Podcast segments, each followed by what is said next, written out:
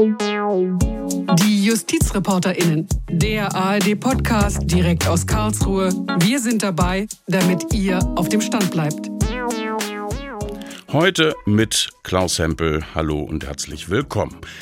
Im Palais des Bundesgerichtshofs. Da befindet sich im ersten Stock eine Gedenktafel mit der Aufschrift, ich zitiere, zum Gedächtnis der 34 Mitglieder des Reichsgerichts und der Reichsanwaltschaft, die in den Jahren 1945 und 1946 in den Lagern Mühlburg an der Elbe und Buchenwald umgekommen sind. Die Tafel erinnert an Angehörige des Reichsgerichts und der Reichsanwaltschaft während des Dritten Reiches, die nach dem Krieg vom sowjetischen Geheimdienst verhaftet und anschließend in Häftlingslager deportiert wurden, wo sie mit wenigen Ausnahmen aufgrund der unmenschlichen Haftbedingungen verstarben. Heute weiß man, viele der Betroffenen waren nicht nur Mitglieder der NSDAP gewesen, sondern hatten sich auch aktiv an NS-Unrechtsurteilen beteiligt. Der Bundesgerichtshof hat nun ein Symposium mit Wissenschaftlern und Experten veranstaltet, weil schon seit einigen Jahren die Frage im Raum steht, wie man mit dieser Tafel umgehen soll. Dazu später auch ein Gespräch mit der Präsidentin des BGH, Bettina Limperg. Bei mir im Studio ist Professor Volkert Vorwerk. Er ist Rechtsanwalt beim Bundesgerichtshof. Er hat sich schon seit Jahren mit dieser umstrittenen Tafel beschäftigt und er meint, dass man diese Tafel entfernen sollte. Herr Vorwerk, herzlich willkommen. Danke. Mit dabei bei unserem Podcast ist auch Michael Kiesener, Geschichtsprofessor an der Universität Mainz. Er ist Experte unter anderem für deutsche Justizgeschichte im 20. Jahrhundert sowie Nationalsozialismus und Widerstand. Er ist von BGH-Präsidentin Bettina Limperg beauftragt worden, die Entstehungsgeschichte und Hintergründe der Tafel wissenschaftlich zu untersuchen. Das Forschungsprojekt führt er durch mit dem Rechtswissenschaftler Andreas Roth, Inhaber des Lehrstuhls für Rechtsgeschichte und bürgerliches Recht an der Universität Mainz. Herr Kissener, schön, dass Sie heute mitdiskutieren. Sehr gerne, guten Tag. Herr Vorwerk, Sie haben viel zur Tafel und den Personen, denen da gedacht wird, recherchiert. Sie haben dokumentiert, dass die meisten von ihnen in NS-Unrechtsurteile verstrickt waren. Da geht es insbesondere um die sogenannte Rassenschande-Rechtsprechung während der NS-Zeit. Um welche Urteile geht es da? Es geht in erster Linie darum, dass äh, Urteile gesprochen worden sind, die die NS-Ideologie verwirklicht haben. Sie haben auf der Veranstaltung gehört, dass äh, jemand bestraft worden ist wegen Beihilfe zur Rassenschande, der eigentlich mit einem Ehepaar nur einen Ferientag verbracht hat und am Abend bemerkt hat, dass der arische Partner mit der jüdischen Partnerin in einem Zimmer geschlafen hat. Was da passiert ist, war, ist überhaupt nicht aufgeklärt in diesem Zimmer. Es ist einfach die Tatsache, dass man nicht verhindert habe, dass die beiden in einem Zimmer zusammen seien, als Beihilfe zur Rassenschande angesehen. Dieses Ehepaar ist zu einem, einer Gefängnisstrafe verurteilt worden.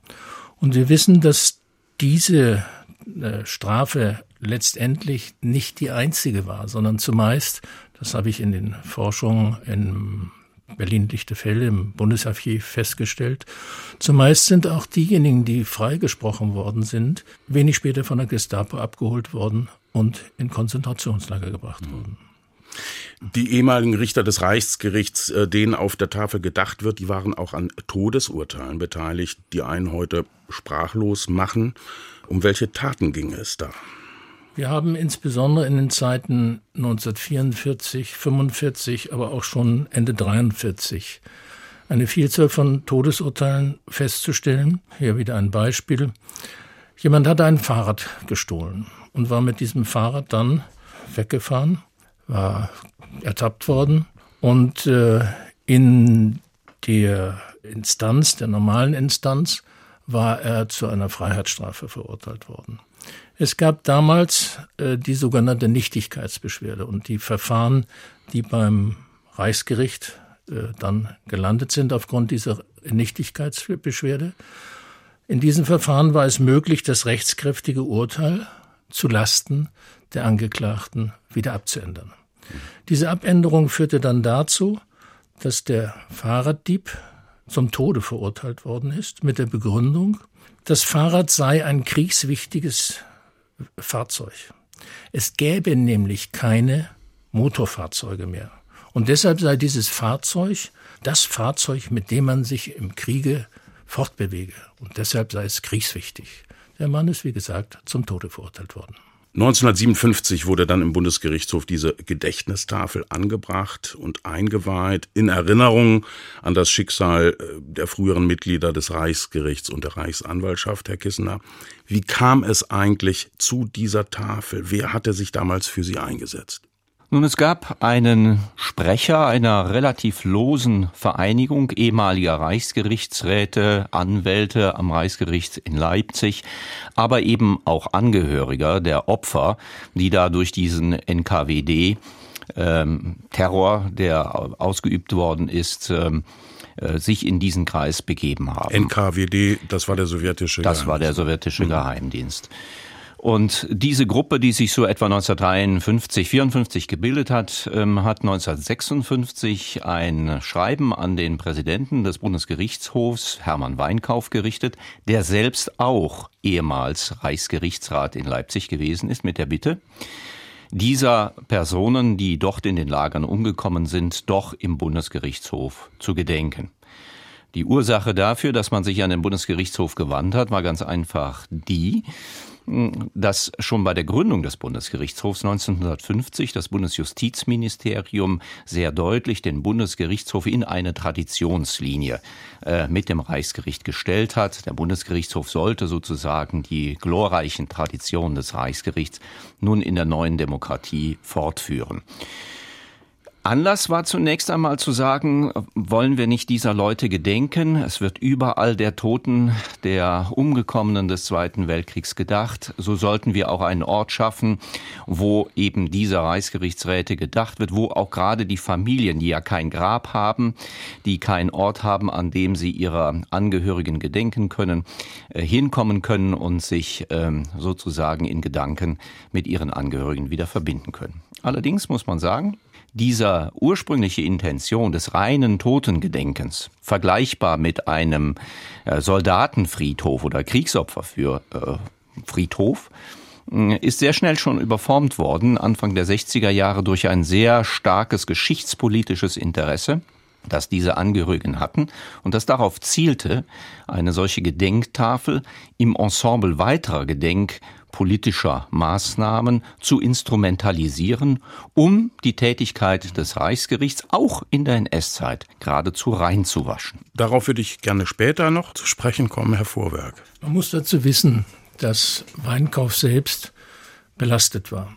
Er hat zwar nach seiner Ernennung zum Präsidenten des Bundesgerichtshofes, zum ersten Präsidenten des Bundesgerichtshofes, stets eine Verstrickung in NS-Ideologie verneint. Wir kennen ein Urteil, an dem er mitgewirkt hat, in dem es heißt, ein jüdischer Regisseur wurde von dem Verlag, der den Film finanzierte, gekündigt. Und äh, diese Kündigung wurde in dem Urteil für rechtens erachtet, weil ein Berufsverbot für Juden ausgesprochen worden war.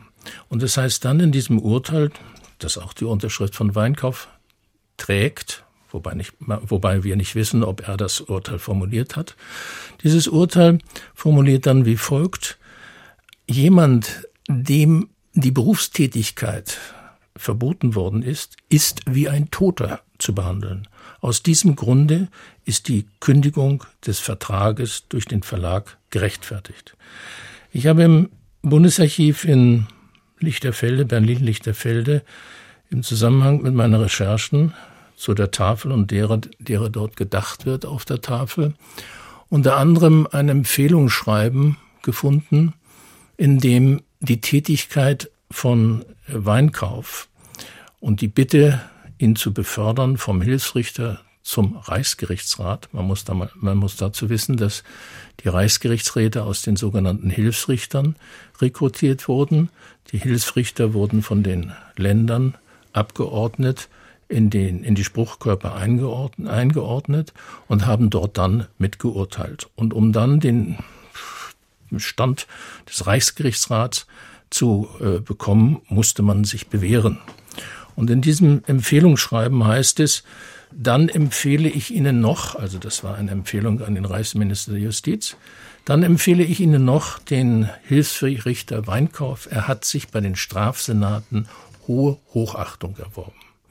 Wenn man das liest, dann weiß man auch, in welcher Gesinnung zumindest damals Weinkauf gelebt hat. Als die Tafel im Oktober 1957 feierlich eingeweiht wurde, da hat äh, der damalige BGH-Präsident Weinkauf eine Feierrede gehalten und er sprach mit Blick auf die Personen, denen da gedacht wurde, äh, von zum Teil leidenschaftlichen Gegnern des NS-Regimes, von unschuldigen Opfern des kommunistischen Terrors, von Märtyrern des Unrechts. Herr Kissener, wie sind solche Aussagen heute zu bewerten bzw. einzuordnen?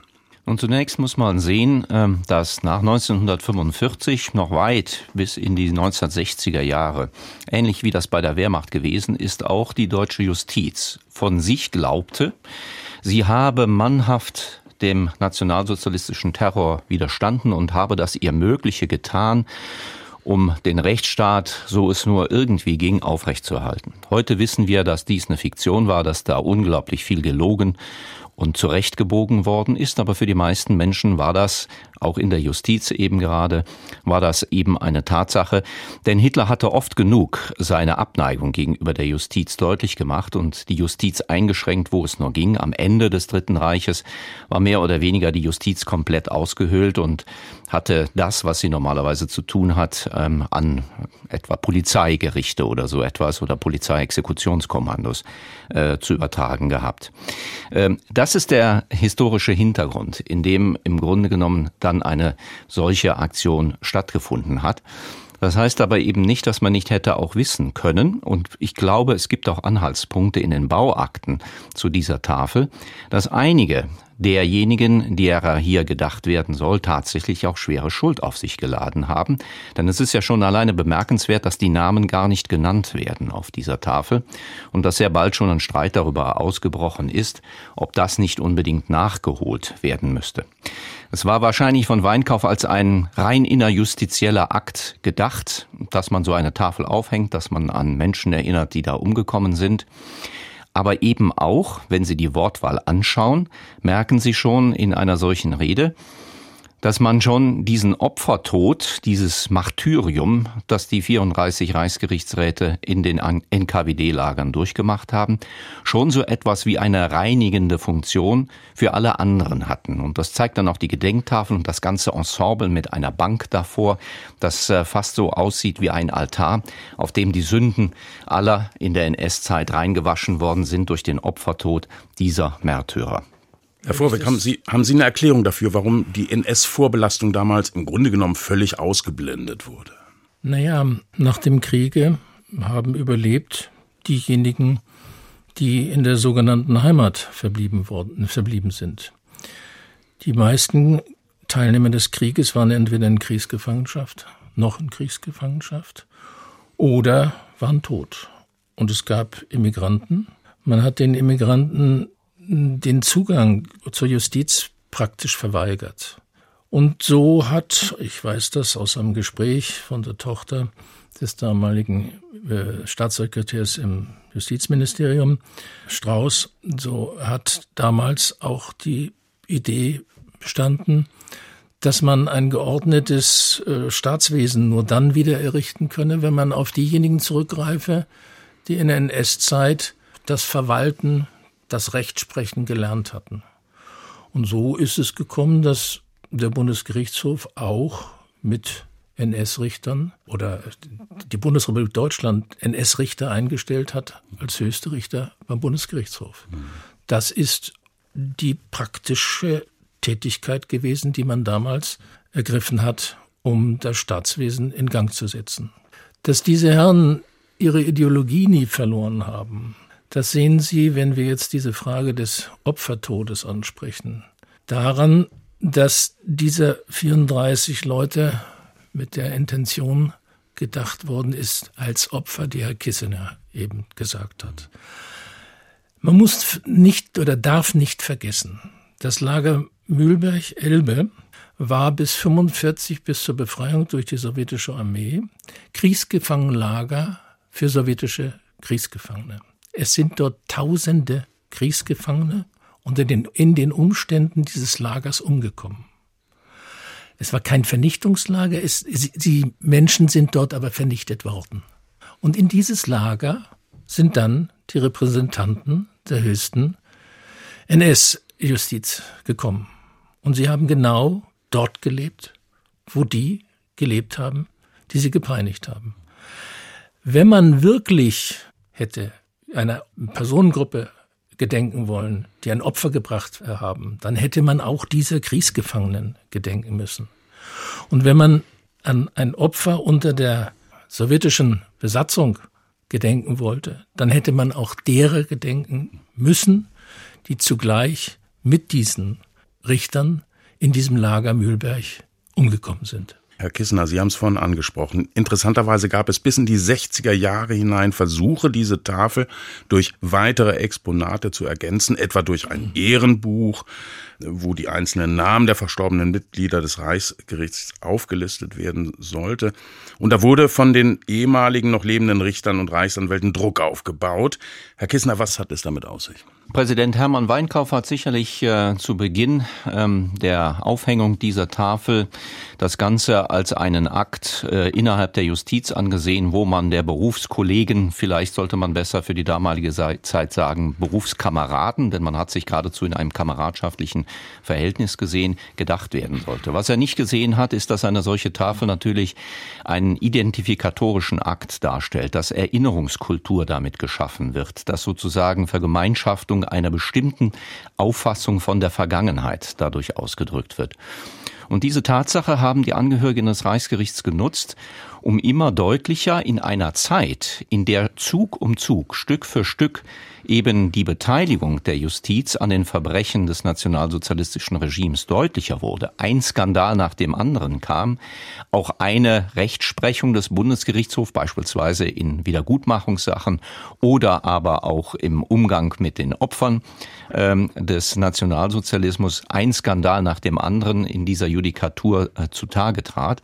In dieser Zeit sich sozusagen sozusagen mit Hilfe des Bundesgerichtshofs in der Öffentlichkeit zu rechtfertigen. Wenn eine solche Tafel da ist und der Bundesgerichtshof zu diesen Richtern steht, dann steht er zur gesamten Tradition unter Einschluss der Zeit des Nationalsozialismus für das Reichsgericht letztendlich auch ein. Und das wollte man immer weiter ausbauen, immer sichtbarer machen, indem man beispielsweise auch forderte, dass eine Porträtgalerie über die Reichsgerichtspräsidenten erweitert werde durch ein Porträt des letzten Reichsgerichtspräsidenten Erwin Bumke, der für die gesamte NS-Zeit das Reichsgericht geführt hat. Und dieses Porträt ist absichtlich weggelassen worden von dem damaligen äh, Präsidenten, äh, weil man die Verstrickung eben von Bumke in die NS-Zeit sehr deutlich gesehen hat. Da wurde immer wieder Druck aufgebaut. Es wurde Druck daraufhin aufgebaut, jetzt eben auch die Namen zu nennen, sie in einen Kontext zu bringen, der erinnerungskulturell eine ganz andere Färbung hat. Also da sollte beispielsweise auch des Reichsgerichtsrates und Widerstandskämpfers, der im Zusammenhang dann auch mit dem 20. Juli 1944 ermordet worden ist, ähm, Hans von Donani, gedacht werden. Also Täter und Widerständler hier in einen nahen Zusammenhang zu bringen, sogar noch weitere Personen aufzunehmen, wie den Badener Emil Brettle, der eben auch eine sehr düstere NS-Vergangenheit gehabt hat. Dies alles zusammenzubringen und sozusagen zum Ausdruck zu bringen, das war eine schicksalhafte Zeit, wo man keine persönliche Schuld zurechnen kann, aber alle haben sich aufrecht und für ähm, den Schutz sozusagen der Gerechtigkeit eingesetzt und sind dann teils hier, teils dort Opfer der gesamten Zeitumstände gewesen. Aber insgesamt, und das sollte diese Tafel und ihre ganze Umgebung, ihre ganze Anlage, je länger, je deutlicher ausdrücken. Insgesamt kann man dem Reichsgericht gar keinen Vorwurf machen und es ist absolut ausgeschlossen, jetzt in Einzelfällen sich da ähm, der Judikatur etwa einzelner Richter anzunehmen. Insgesamt ist das Reichsgericht rein gewesen. Ich glaube, Herr Kissener, wir müssen kleinere Teile diskutieren. Äh, der erste Teil, den Sie angesprochen haben, fand ich sehr wichtig. Die Frage, äh, welche Sozialisierungsgedanken oder welche Gedanken des wir sind miteinander verbunden entsteht durch die Tafel. Und ich glaube, das strahlt heute noch in einer gewissen Weise aus, die nicht mit dem Nationalsozialismus zu tun hat, sondern das ist ein Phänomen des Richterberufes. Sie haben das äh, nach meinen äh, Überlegungen mit sehr feinen Worten ausgedrückt. Ich weigere mich, diese Menschen, die dort geurteilt haben, als Richter zu bezeichnen. Wir haben den Begriff des Richters heute in der Prägung, dass es ein Mann ist, der abgewogen demokratische Gesetze anwendet. Diese Berufsbezeichnung sollten wir für diese Menschen, die heute tätig sind, schützen und sollten nicht den gleichen Begriff für Menschen nutzen, die damals Unrecht gesprochen haben. Das ist, glaube ich, die erste Erkenntnis, die uns auch vielleicht für die Frage des Schicksals dieser Tafel, ob sie abgerissen wird oder nicht, eine Lösung gibt. Es sind keine Richter gewesen. Der zweite Teil die Verstrickung. Und Sie haben dort gesagt, dass die Präsidenten sich teilweise gewehrt haben, dass äh, dort äh, die Präsidenten des Bundesgerichtshofes teilweise gewehrt haben, dass dort auch der äh, letzte Präsident des Reichsgerichts, Herr Bumke, ein Bild bekommt. Ich muss dazu sagen, dass die Quellen, die Sie eingesehen haben, etwas sagt, was mit der Wirklichkeit nicht übereinstimmt. Ich habe ein, am 12. Februar 2018 eine Mail bekommen von einem Richter des Bundesgerichtshofes, der unmittelbar neben dieser Tafel sein Dienstzimmer hat.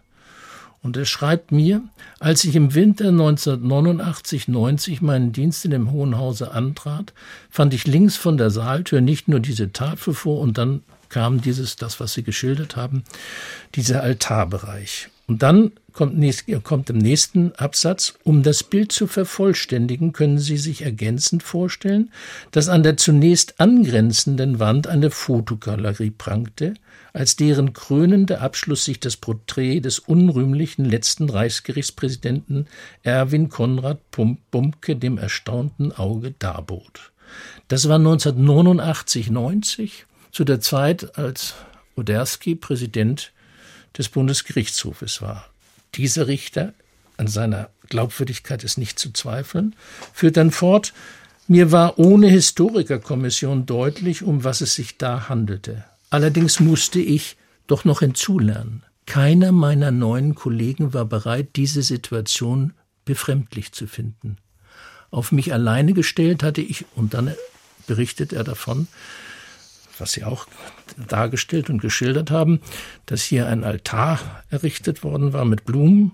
Dann berichtete er davon, dass immer dann, wenn er seinen Dienst abends beendete, die Beleuchtung über diesem Altar ausschaltete. Wir müssen also damit wohl leben, dass noch 1989, 90 das Bild von Bumke in diesen Räumen hing. Das würde ich sehr in Frage stellen, sofern wir keinen anderen Beleg als diese eine Zeitzeugenerinnerung haben. Als Zeithistoriker kann ich nur sagen, bei der beim Interview von Zeitzeugen vermischen sich in unserer Erinnerung sehr, sehr viele Dinge und die Zuverlässigkeit solcher Aussagen kann erst dann bestätigt werden, wenn wir weitere, also weitere Zeitzeugenaussagen hätten oder aber einen schriftlichen Beleg haben. Was wir in den Akten haben und sicher feststellen können, ist, dass die Präsidenten des Bundesgerichtshofs das Aufhängen eines Porträts von Bumke stets abgelehnt haben. Das mag sein. Es das gibt nirgendwo einen Hinweis darauf, dass ein solches Porträt angebracht worden ist. Es gibt einen Hinweis darauf, dass einer der Präsidenten es zugelassen hat, dass bei einer Feier, die dieser Kreis von Reichsgerichtsräten im Bundesgerichtshof abgehalten hat, äh, und zwar in einem der Plenarsäle, unter anderem auch ein Bild ausgelegen habe des Reichspräsidenten Bumke, das aber nicht aufgehängt worden ist. Also da wäre ich sehr vorsichtig und was jetzt die Bezeichnung der Menschen anbelangt, die da am Reichsgericht judiziert haben, rein formal gesehen und ich muss als Historiker schließlich die äh, Sprache der Quellen eben auch wiedergeben, rein formal gesehen sind sie ordentliche, ordentlich bestellte Richter gewesen dass man sie in ihrer Judikatur aus heutigen Gesichtspunkten mit den Maßstäben, die wir an einen heutigen demokratischen Richter stellen, als solche vielleicht nicht mehr bezeichnen mag, das steht auf einem anderen Blatt. Rein formal sind sie Richter gewesen und äh, haben diese Ernennungsurkunde erhalten und haben deswegen so judiziert, wie es eben im Dritten Reich möglich, leider möglich gewesen ist.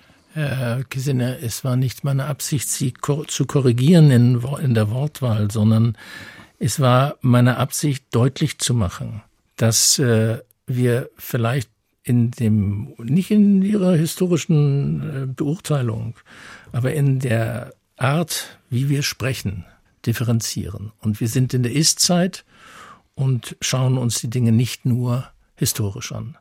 Und wenn Sie sagen, dass Sie mehrere Zeitzeugen benötigen, kann ich das selbstverständlich auch verstehen. Ich habe es am Anfang der Sendung erwähnt, die Präsidentin des Bundesgerichtshofs Bettina Limberg hat ein Symposium veranstaltet, das sich mit der Tafel ausführlich beschäftigt hat.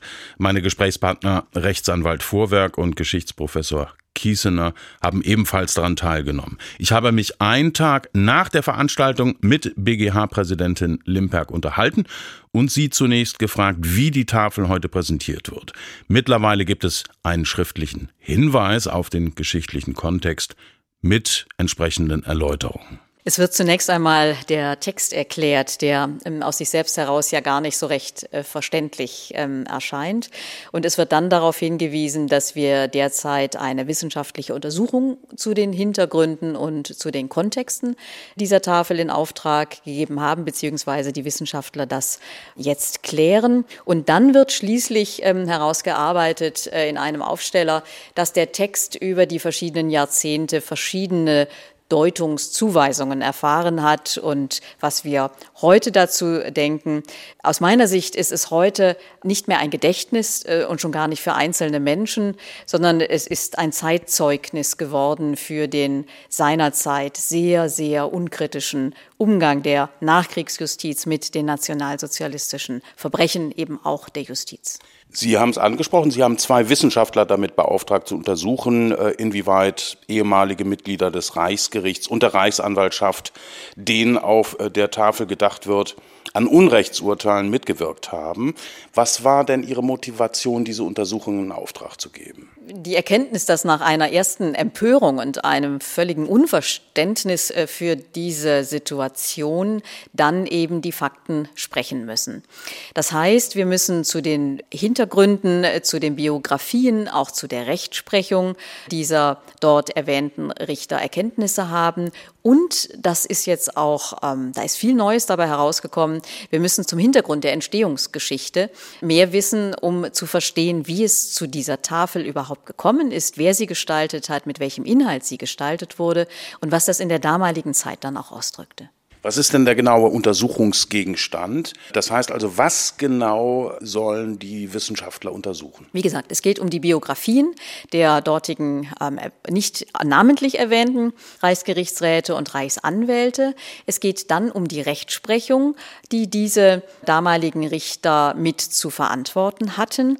Und es geht schließlich darum, wer warum zu dieser Tafel sich entschieden hat, wie die Tafel aufgehängt wurde, was das dann eben bedeutete auch für das Haus. Jetzt hat ja beim Bundesgerichtshof ein Symposium stattgefunden, äh, das Sie veranstaltet haben. Und da ging es eben auch um die Frage, was soll aus dieser Gedenktafel werden? Welche Vorschläge wurden da präsentiert? Das reichte vom Herausreißen und dann ähm, einem Belassen eines ähm, Fleckes oder auch einem Vertünchen, äh, einem Überputzen äh, dieser Stelle bis zur Entnahme und anschließenden musealen Verwendung. Es ist aber auch vorgeschlagen worden, die Tafel dort zu belassen, aber in einen deutlich, deutlich stärkeren Kontext zu stellen, also zu kontextualisieren, wie das die Historiker heute eben häufiger machen, mit Hinweisen eben zu versehen, äh, die erklären, was es damit auf sich hat. Das Symposium sollte ja auch für Sie eine Entscheidungsgrundlage bilden. Sie sind diejenige, die letztendlich auch äh, entscheiden muss, was mit der Tafel passiert. Jetzt nach diesem Symposium, haben Sie da schon konkrete Vorstellungen, also was aus dieser Tafel werden soll? Also für mich sind ähm, vor allem drei Dinge noch deutlicher geworden, als sie mir wirklich vorher äh, schon auch vor Augen standen. Zum einen eine weitere mehr oder weniger stillschweigende Umdeutung äh, des Inhaltes dieser Tafel kommt nicht mehr in Betracht. Da sind ja verschiedene Versuche gemacht worden, ihr einen anderen äh, Sinn äh, zu unterstellen. Das wird heute nicht mehr funktionieren und ist auch nicht, wäre auch heute nicht mehr richtig.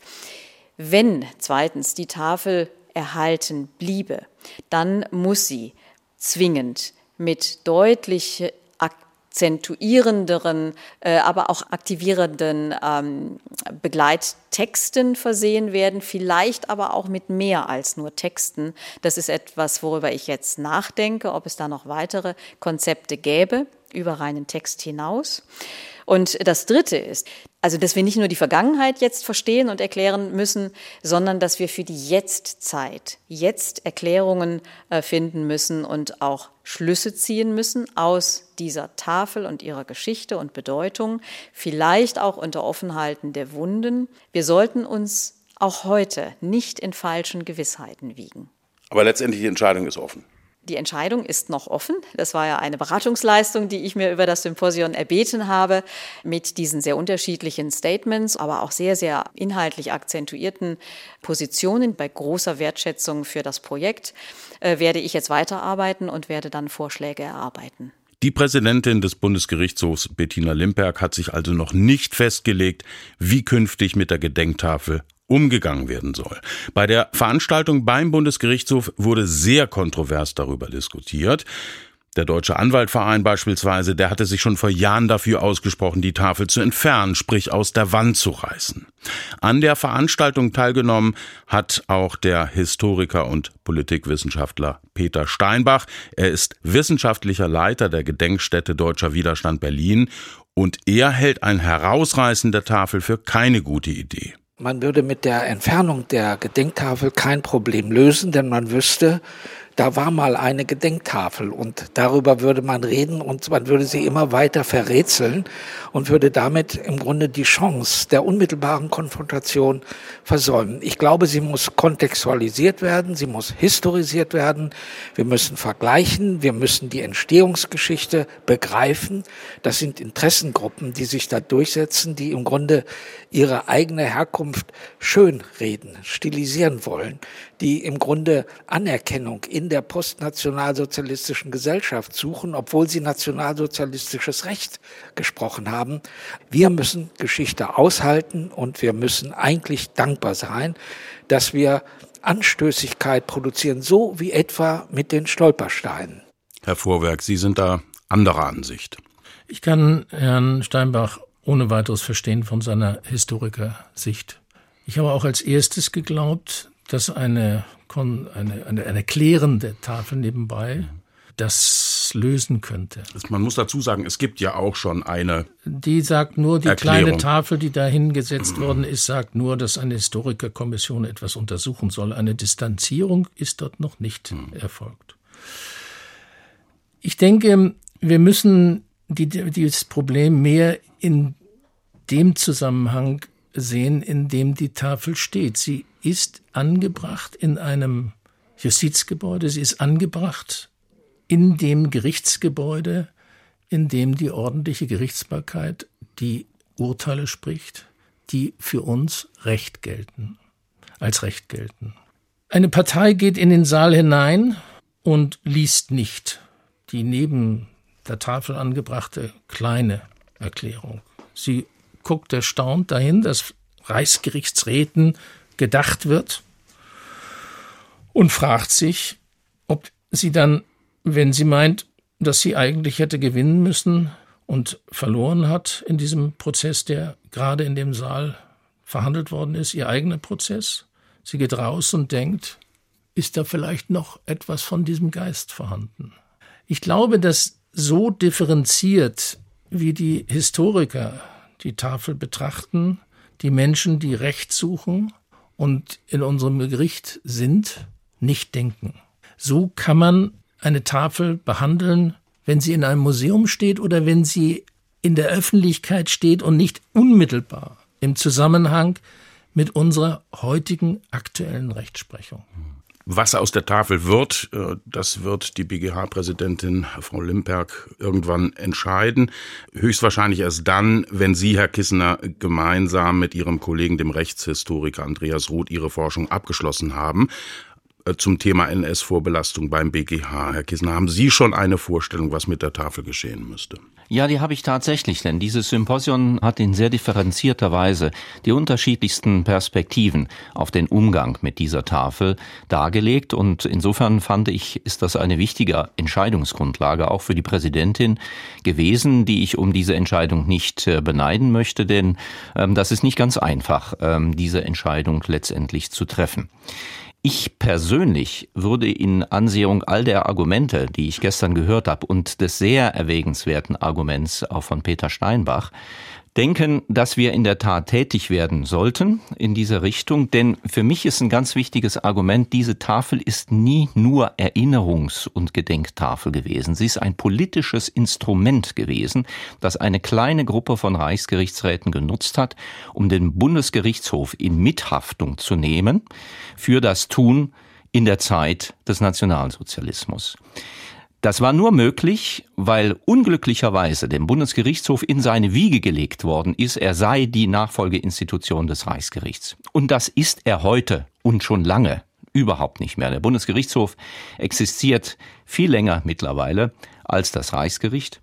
Seine Rechtsprechung hat nur noch allenfalls mittelbar mit dem Reichsgericht zu tun.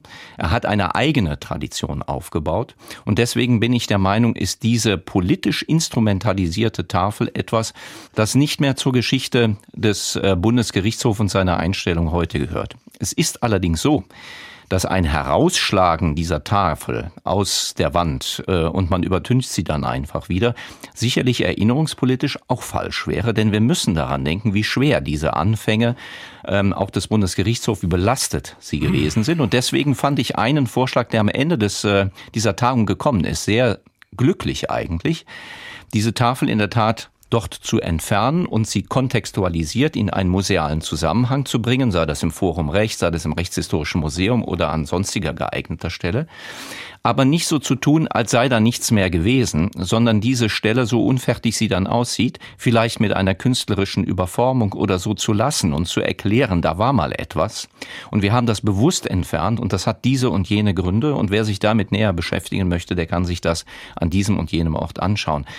Im Übrigen würde ich die verschiedenen anderen Erinnerungsorte, die es im Bundesgerichtshof auch gibt, es gibt ja beispielsweise dort auch eine Stele, eine vergoldete 2,4 Meter hohe Stele, die an, an die Unrechtsjustiz im Nationalsozialismus erinnert, äh, auch diese Erinnerungsorte nochmal überdenken und vielleicht äh, darauf hinwirken, dass ein solches Bekenntnis zu einer neuen demokratischen Justiz, die sich absetzt von all dem, was NS-Justiz ist, einen besseren Ort findet im Gericht selbst. Ganz interessant, was die Stele betrifft, erst 1990 aufgestellt. Also ja. Wenn man das mal in den Kontext bringt äh, zu dieser Gedenktafel. Mhm. Reichlich spät, muss man sagen.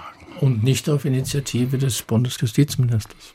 Mhm. Aber ich möchte zu Herrn Kissener noch ganz kurz etwas sagen. Es ist vollkommen richtig, Herr Kissener, dass der Bundesgerichtshof eine eigene Tradition hat und mit dem, was diese Tafel verkörpert, nichts mehr zu tun hat. Absolut nichts mehr. Es gibt fast keine Entscheidung des Bundesgerichtshofes mehr, in der eine Entscheidung des Reichsgerichts zitiert wird. Der Bundesgerichtshof hat in der Rechtsprechung eine eigene Tradition begründet, und zwar eine demokratische und rechtsstaatliche Kontinuität behalten. Darüber gibt es keinerlei Zweifel.